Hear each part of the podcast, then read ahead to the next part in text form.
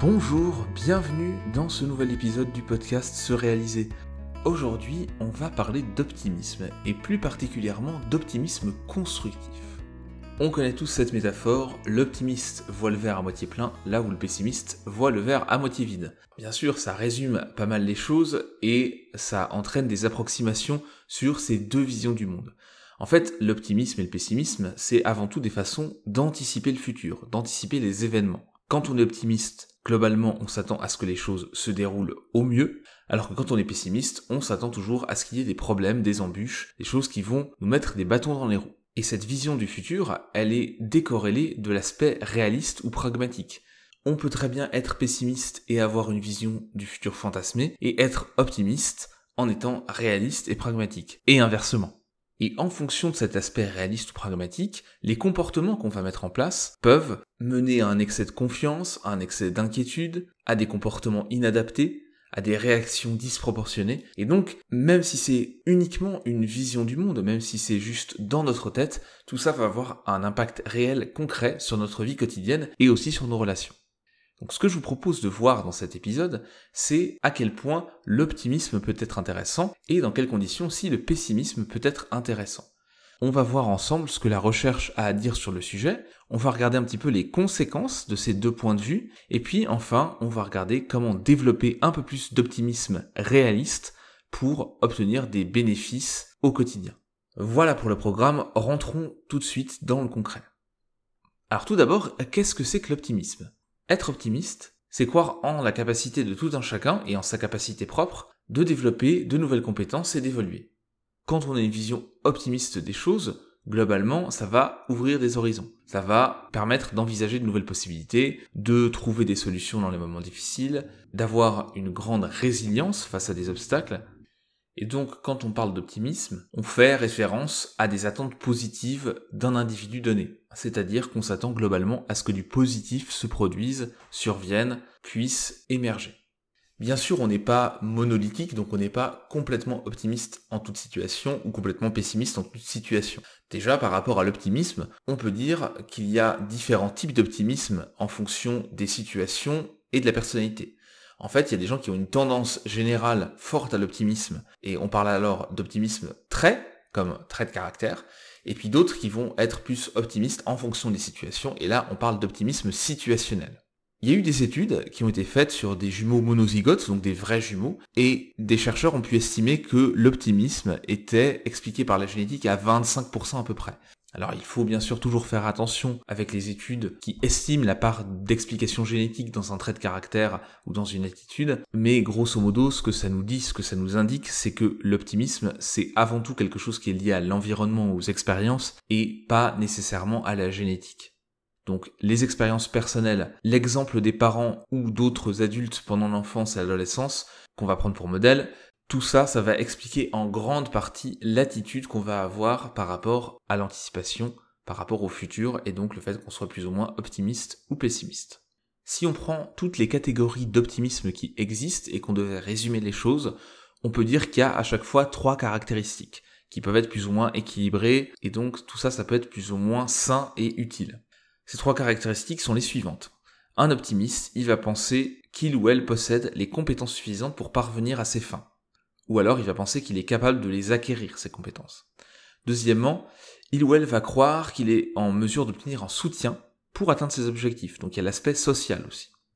Et troisième caractéristique, un ou une optimiste va croire que la chance peut survenir et lui permettre d'atteindre ses objectifs, d'atteindre un résultat positif.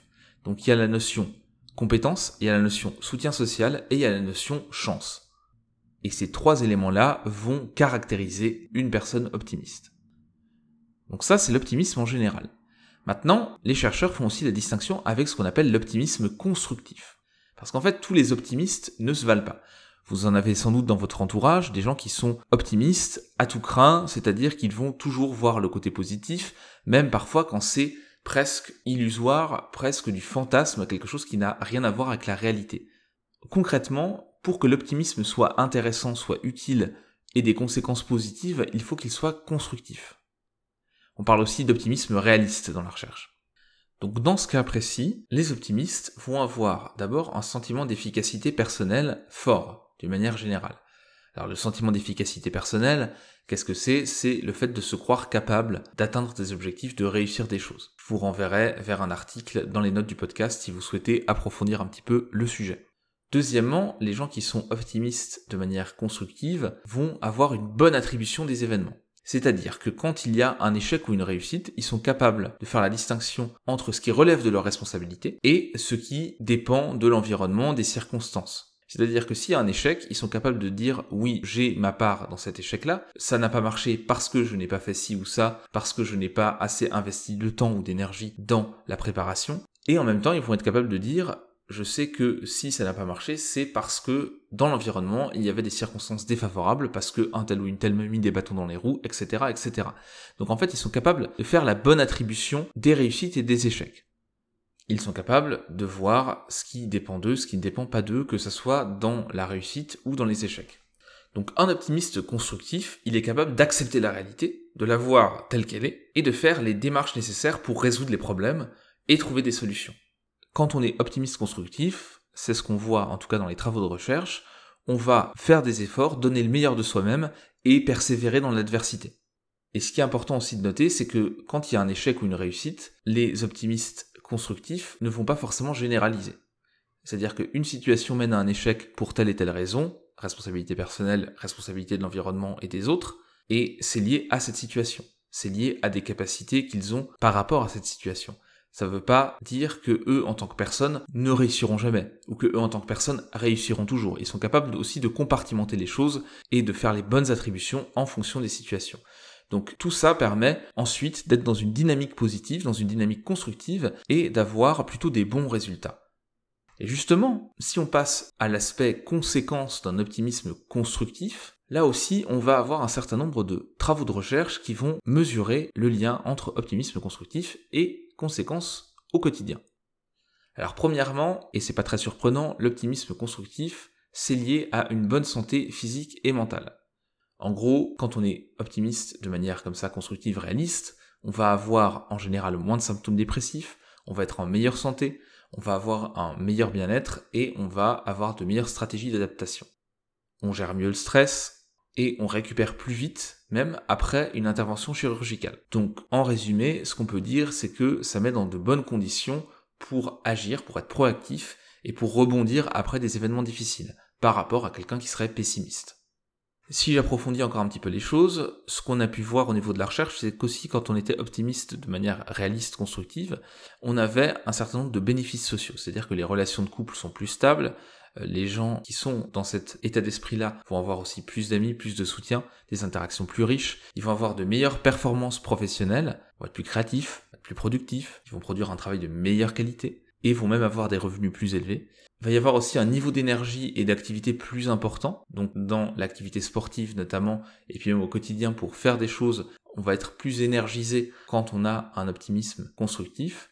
Il y a aussi un aspect autorégulation et self-control, et donc volonté. Les gens qui font preuve d'optimisme constructif sont en général dans un meilleur contrôle d'eux-mêmes, dans une meilleure capacité à se gérer et à faire preuve de volonté quand ils en ont besoin. Donc ils sont aussi plus résilients, je l'ai dit juste il y a quelques minutes.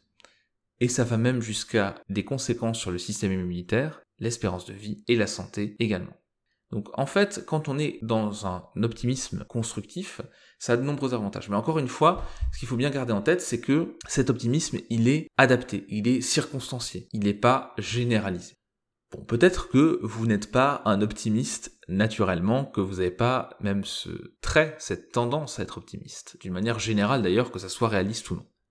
Vous dites peut-être que vous êtes pessimiste, mais qu'en même temps ça vous a beaucoup servi, ça vous a apporté des choses. Alors justement, les chercheurs se sont aussi posé la question. Ok, l'optimisme constructif, ça a des conséquences positives, c'est intéressant, mais est-ce que le pessimisme, ça n'aurait pas aussi des effets positifs dans certains cas? Pour bien comprendre les résultats dont je vais parler maintenant, ce qu'il faut garder en tête, c'est que l'optimisme et le pessimisme sont pas deux extrêmes d'un même continuum. C'est-à-dire que plus vous êtes optimiste, moins vous êtes pessimiste, c'est pas vraiment le cas en fait. Ça marche pas tout à fait comme ça c'est deux dimensions différentes. On peut être optimiste sur certains aspects et en même temps pessimiste sur d'autres. Et c'est pas parce qu'on est optimiste qu'on voit la vie en rose tout le temps et qu'on n'a jamais de moment où on se sent moins bien, et c'est pas parce qu'on est pessimiste qu'on voit tout en noir tout le temps. Donc c'est là où il faut bien distinguer ces deux choses-là. Ce ne sont pas des dimensions opposées, ce ne sont pas des éléments qui sont liés l'un à l'autre et quand l'un monte, l'autre descend. C'est vraiment deux choses différentes, complémentaires et qui peuvent s'exprimer en fonction des situations. Alors il y a une manière, une version du pessimisme qui a des avantages et qui est intéressante, c'est le pessimisme défensif. Qu'est-ce que c'est que le pessimisme défensif? C'est tout simplement la capacité à anticiper le négatif pour y remédier. Si vous êtes dans ce cas-là, que vous êtes en pessimisme défensif, vous allez anticiper le négatif, vous allez voir les obstacles qui peuvent survenir, vous allez anticiper les problèmes pour mettre en place des stratégies pour les éviter, les résoudre, les dépasser. Et donc dans ce cas-là, le pessimisme est intéressant parce qu'en fait, dans un projet, par exemple un projet professionnel ou un projet personnel, qui dure plusieurs mois, plusieurs années, c'est important d'anticiper le négatif. C'est important de se projeter et de pas juste compter sur sa bonne étoile, de se dire non mais on dépassera les problèmes, on est optimiste, on va développer les capacités, on a confiance en nous, on pourra gérer les choses au fur et à mesure quand elles se présenteront. Oui, c'est intéressant, mais c'est aussi intéressant de se dire ok, on va travailler sur les éléments négatifs, qu'est-ce qui pourrait mal se passer? Ok, il se passe ça et ça, et donc on va intégrer ça dans notre stratégie, dans notre projet, dans notre plan de travail sur le projet, et ça va nous permettre justement de faire en sorte que le projet atteigne ses objectifs, qu'on puisse avoir une issue positive. J'ai même envie de dire que tout projet nécessite un pessimiste défensif. Dans toute bonne gestion de projet, dans toute ingénierie de projet, il faut faire de la gestion des risques, de l'analyse des risques et de la gestion des risques. Donc il faut du pessimisme défensif. Sinon ça fonctionne pas. Alors, quelqu'un qui va avoir cette attitude-là d'une manière générale, ça sera toujours mieux qu'un optimiste qui sera dans le fantasme et qui verra tout en positif, et ça sera toujours mieux qu'un pessimiste qui voit tout en noir. Par contre, ça sera quand même moins efficace qu'un optimiste constructif qui de toute façon va quand même intégrer les choses puisqu'il arrive à faire la distinction entre ce qui relève de lui et de l'environnement. Et donc dans les éléments de l'environnement, il va se dire ok, je maîtrise pas cette partie-là, qu'est-ce que je peux faire à ce sujet-là? Et c'est là où il va quand même avoir un avantage global en termes de conséquences sur l'humeur, sur la santé, etc., qui va être plus intéressant que le pessimiste défensif. S'il a cette attitude-là tout le temps en permanence, eh bien ça sera mieux que donc l'optimiste général et que le pessimiste général, mais ça sera quand même moins bien que l'optimisme constructif. Et comme on n'est pas des êtres unidimensionnels, on peut très bien faire preuve d'optimisme constructif dans certaines situations, et comme tendance générale, et avoir des phases de pessimisme défensif. Donc les deux peuvent tout à fait se compléter. Bien, on a fait un petit peu le tour de la définition de l'optimisme et du pessimisme. En tout cas, de manière simple, on pourrait bien sûr rentrer encore dans le détail et aller plus dans la précision, mais je ne vais pas vous embêter avec trop d'éléments qui ne seront pas forcément très utiles sur le terrain. Non, la question maintenant, c'est plutôt de se dire, ok, l'optimisme constructif c'est intéressant, comment est-ce qu'on fait pour devenir plus constructif, plus réaliste dans son optimisme? Et en même temps, si vous êtes un peu plus pessimiste, comment est-ce qu'on fait pour être plus optimiste en général et de manière adaptée, donc réaliste ou constructive? Alors déjà, première chose, si vous le souhaitez, vous pouvez passer un test scientifiquement validé pour évaluer votre tendance générale à l'optimisme. Je vous mettrai le lien dans les notes du podcast. Ça, ça permet de vous situer déjà. Ensuite, ce qu'il faut savoir, c'est que l'optimisme et le pessimisme, d'une manière générale, sont des traits de personnalité plutôt stables. Mais on peut faire évoluer ça, on peut faire évoluer notre vision du monde, on peut faire évoluer notre point de vue sur les choses avec un petit peu de travail, avec des stratégies. D'une manière générale, un bon prérequis, une bonne première chose à faire pour éviter le pessimisme généralisé, c'est d'éviter les comparaisons sociales. Quoi qu'il arrive, les comparaisons sociales, d'une manière générale, il y a des cas particuliers où c'est intéressant, mais d'une manière générale, ça a plutôt des conséquences négatives sur l'image de soi, sur l'estime de soi, sur les émotions, etc. Donc je vous invite plutôt à éviter les comparaisons sociales. Ensuite, si vous voulez développer votre tendance à l'optimisme constructif, il y a plusieurs exercices qui existent, plusieurs outils, plusieurs approches.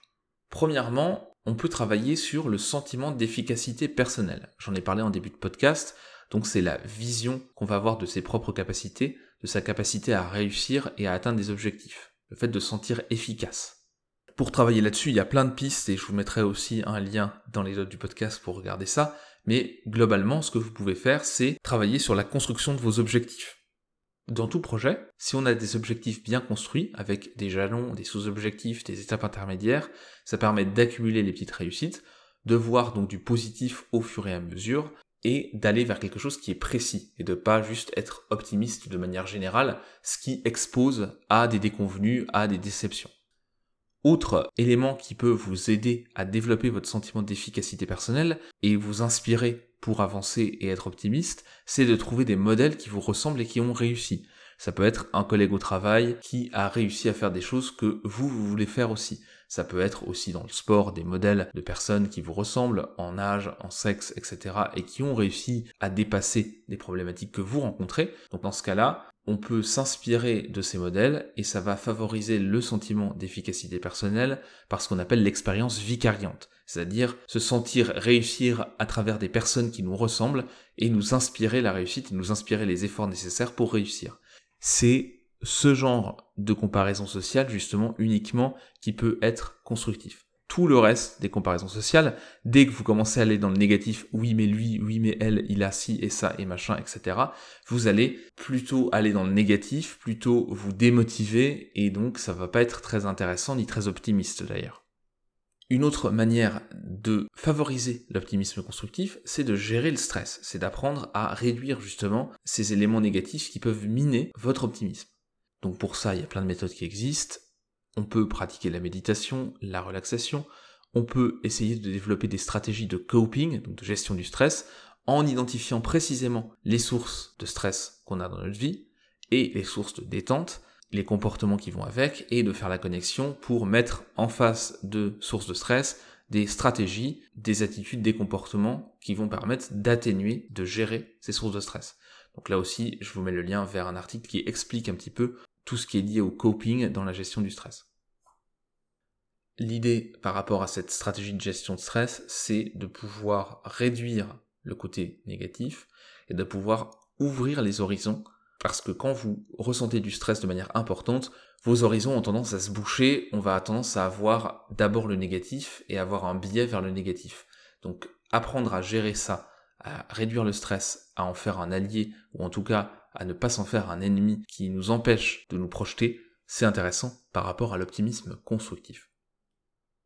De la même manière, le fait de s'organiser, d'organiser son environnement de travail, d'organiser ses journées, alors pas en étant ultra rigide, en ayant un calendrier et un agenda extrêmement minuté, mais tout simplement le fait d'organiser son environnement, d'en faire un allié et donc d'avoir quelque chose de plus apaisé autour de soi, je parle d'environnement physique hein, et d'organisation de la journée, ça va permettre de mieux gérer le stress, ça va permettre d'avoir des horizons plus dégagés et d'avoir cet élément-là qui est géré. Et donc là, on va aussi favoriser l'optimisme. Une autre manière de recréer un biais positif dans votre vie, c'est d'appliquer la méthode des trois choses positives par jour dont j'ai déjà parlé dans d'autres épisodes du podcast, dans des vidéos, dans des articles du blog. Cette méthode-là, elle est validée scientifiquement. En quoi elle consiste Tout simplement, vous allez pendant une semaine, deux semaines, trois semaines, prendre 5-10 minutes tous les soirs pour noter trois choses positives qui se sont passées dans votre journée. Trois choses positives qui peuvent être des choses tout à fait anodines, quelqu'un vous a remercié, vous a souri, vous a tenu la porte, ou des choses beaucoup plus importantes. Je sais pas, obtenir une promotion au travail, une augmentation, vous faire un nouvel ami, faire une belle rencontre, partir en vacances, que sais-je encore, ça peut être plein de choses différentes. L'idée c'est qu'à chaque fois que vous allez donner un titre à l'événement, notez en quelques mots ce qui s'est passé et dans quelles circonstances, et aussi les émotions ressenties. Donc ça ne doit pas vous prendre plus de 5-10 minutes par jour. Au début c'est un peu plus compliqué, et puis au fur et à mesure ça va mieux. Et tout ça, ça permet de créer un biais positif. Alors un biais pourquoi? Pour rééquilibrer les choses. On a tous tendance naturellement, étant donné le contexte social, étant donné la culture aussi dans laquelle on est en Occident notamment, de la réussite et la place de l'erreur qui est quand même assez peu importante dans nos sociétés, qui est assez peu reconnu, même si ça évolue, et donc on va avoir tendance à se focaliser plus sur le négatif. En faisant ce travail-là, on rééquilibre un peu les choses entre le positif et le négatif. Encore une fois, il ne s'agit pas d'être dans l'optimisme à tout craint, irréaliste, et donc d'avoir un biais extrêmement fort pour le positif et de ne jamais voir le négatif. Il s'agit là juste de rééquilibrer les choses. Alors ce travail-là, vous pouvez le faire au format papier si vous préférez ça, ou alors vous avez des applications sur smartphone qui existent, comme par exemple Daily.o sur Android, donc D-A-Y-L-I-O, Mood Tracker aussi sur Android, Daily Bean, donc D-A-I-L-Y-B-E-A-N sur iOS, et puis toutes les applications de prise de notes comme Obsidian, Evernote, Notion, OneNote, etc. Dernière piste pour développer un biais plus positif, pour être plus dans l'optimisme constructif et voir ce qui relève de notre responsabilité et ce qui relève de l'environnement dans le positif, c'est la technique de la photographie consciente. Là aussi, je vous mettrai un lien vers un article qui évoque très rapidement cette technique qu'on peut d'ailleurs décliner de plein de manières différentes. Et en quoi ça consiste pour résumer un petit peu les choses? Eh bien, la photographie consciente, l'idée c'est de prendre des photos, plusieurs photos par jour pendant une semaine, de choses qui vous apportent du positif. Donc c'est un petit peu le pendant média des trois choses positives par jour, mais avec un côté plus instantané. Vous prenez les choses sur l'instant, sur le moment. Vous repérez quelque chose de beau, d'agréable, que vous appréciez, que vous avez envie de savourer. Eh bien, vous allez prendre une photo de ce moment, une photo de cet objet, pourquoi pas une photo de la personne si elle en est d'accord, il ne s'agit pas de prendre des photos à l'insu des gens. Et donc, comme ça, vous allez pouvoir vous documenter, vous créer un petit peu un album photo du positif sur une semaine. Et c'est intéressant parce que ça permet ensuite de reconsulter cet album photo, bien sûr, mais ça permet aussi sur le moment de prendre conscience des choses positives et de prendre le temps de les savourer. C'est-à-dire qu'on se rend compte que quelque chose est positif, qu'on l'apprécie, on le prend en photo, et donc on va aussi après plus le savourer. Exemple très simple, vous êtes au restaurant, vous appréciez particulièrement un plat, vous allez commencer à le déguster, vous allez trouver ça très très bon, vous prenez une photo et vous continuez à savourer votre plat. Mais en ayant ce biais-là, en ayant cette technique en tête, en ayant cette démarche en tête, vous allez avoir comme ça une petite veille de fond qui va vous faire dire, ok, il faut que je prenne des photos des éléments positifs aujourd'hui. Dès que je les repère, je prends la photo. Mais aussi, je vais donc avoir une espèce de veille permanente pour apprécier, savourer les choses, m'émerveiller face à certaines choses. Donc c'est toute l'idée de cette approche de photographie consciente, c'est à la fois pour repérer le positif, mais aussi pour apprendre à savourer pleinement les expériences, et la photo elle vient juste ponctuer ça ou déclencher ça au quotidien. Donc vous voyez globalement l'idée des techniques pour développer l'optimisme de manière constructive, ça va être à la fois de gérer des éléments qui peuvent nous empêcher de voir le positif, un biais négatif, du stress, mais aussi de trouver du positif et d'aller vers le positif avec les trois choses positives par jour. Le fait de savourer avec la photographie, le fait de s'organiser pour se libérer de la bande passante, le fait de s'inspirer à travers des modèles, etc., etc. Tout ça, ça permet de développer cet optimisme et de voir le positif aussi. Donc pour conclure cet épisode, qu'est-ce qu'il faut retenir? Ce qu'il faut retenir, c'est que l'opposition qu'on a classiquement entre l'optimisme et le pessimisme, non seulement c'est un peu une opposition artificielle parce que les deux choses sont pas sur le même continuum, il ne s'agit pas de la même dimension avec deux extrêmes, d'une part, et d'autre part, l'optimisme généralisé, c'est pas très intéressant, et le pessimisme généralisé, c'est pas très intéressant non plus. Ce qui est vraiment pertinent, c'est l'optimisme constructif, voire le pessimisme défensif dans certaines situations. Donc retenez bien que être optimiste, s'il n'y a pas un ancrage dans la réalité, si on n'arrive pas à faire la distinction entre ce qui relève de nos responsabilités et de l'environnement, ça fonctionne pas très bien. C'est pas très positif au final. Si on compte que sur sa bonne étoile et qu'on pense que tout va bien se passer tout le temps, à un moment donné, on va se prendre un mur. Si à l'inverse, on pense que tout va toujours mal se passer, on risque de tomber dans la prophétie autoréalisatrice. Donc entre la personne qui voit tout en rose en permanence et qui est complètement dans l'illusion et dans le fantasme voire dans certains projets qui va s'obstiner inutilement parce qu'en fait ça va pas mieux se passer, c'est juste pas viable comme projet, mais c'est pas très intéressant, pas très constructif. De l'autre côté, la personne qui voit toujours tout en négatif, elle va se fermer à des situations, elle va s'empêcher aussi un petit peu de réussir ou en tout cas de voir des opportunités, et donc là non plus c'est pas très intéressant. Donc avoir un peu de pessimisme défensif dans les projets pour anticiper les obstacles, pour développer des stratégies pertinentes, c'est super intéressant et c'est vraiment quelque chose qui est utile. Et donc les personnes qui ont ce pessimisme défensif et qui le développent dans une équipe, c'est hyper intéressant et c'est précieux. Et aussi les personnes qui vont développer un optimisme constructif, qui vont donc faire la part des choses entre la situation donnée, leurs compétences, l'environnement, les autres, et qui vont donc attribuer la réussite à chaque élément en fonction de la part que cet élément prend dans la réussite, Donc j'ai réussi parce que j'avais des compétences, j'ai aussi réussi parce que les autres m'ont aidé à ce moment-là, et j'ai aussi réussi parce que j'ai eu un petit peu de chance. Et eh bien tout ça, ça va être beaucoup plus constructif, ça va avoir énormément de conséquences positives sur la santé, sur les relations, sur l'efficacité, la productivité, etc.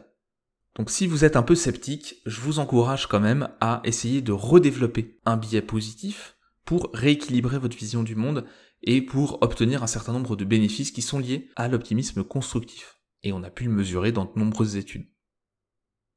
En tout cas, j'espère que tout ça, ça vous a donné envie de voir les choses de manière un peu plus constructive, un peu plus positive si c'était déjà pas le cas, ou au contraire à mettre un petit peu de principe de réalité dans votre optimisme si vous êtes un peu dans l'excès inverse et que ça vous dessert parfois, et je vous retrouve la prochaine fois pour parler de plein d'autres choses qui pourront vous aider à construire une vision plus positive des choses pour obtenir plus de bénéfices pour vous, pour les autres, pour votre efficacité et pour votre épanouissement personnel.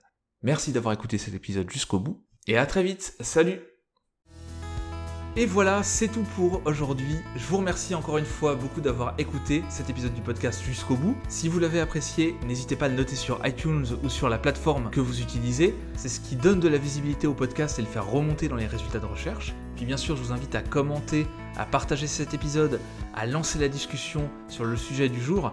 Moi, ça me ferait vraiment plaisir de pouvoir débattre avec vous et échanger avec vous, alors votre retour d'expérience sur le sujet qu'on vient d'aborder.